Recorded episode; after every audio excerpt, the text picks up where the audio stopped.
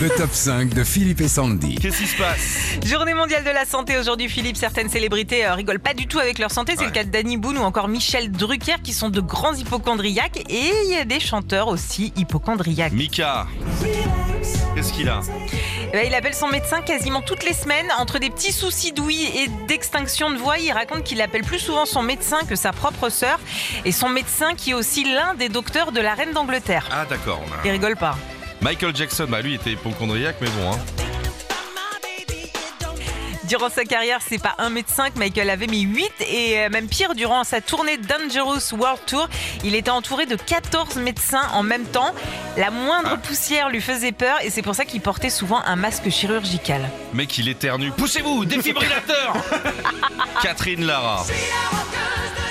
Qu'est-ce qu'elle a La plus célèbre des rockeuses de diamants est devenue hypochondriaque avec la Covid. Elle a expliqué il y a quelques semaines à un magazine People, je cite, Je trempe dans l'eau de Javel tout ce qui pourrait avoir été contaminé de l'extérieur. Ah la vache, il faut vivre, hein. Matt Pokora. Ah bah oui, mais s'il tombe.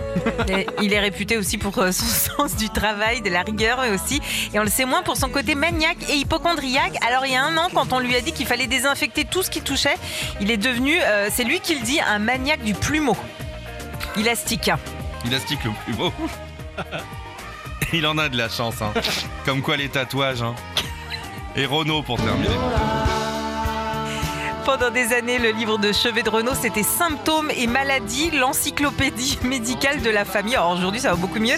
Il a légué ce bouquin à sa fille Lolita, qui elle aussi est devenue hypochondriaque, et non pas à cause de son papa, mais en regardant la petite maison dans la prairie et l'épisode où Marie Ingalls se perd la vue. C'est vrai qu'elle nous a, Ah, elle nous a elle traumatisés. Quelle cour Marie et qu'elle dit sous les sunlights des tropiques.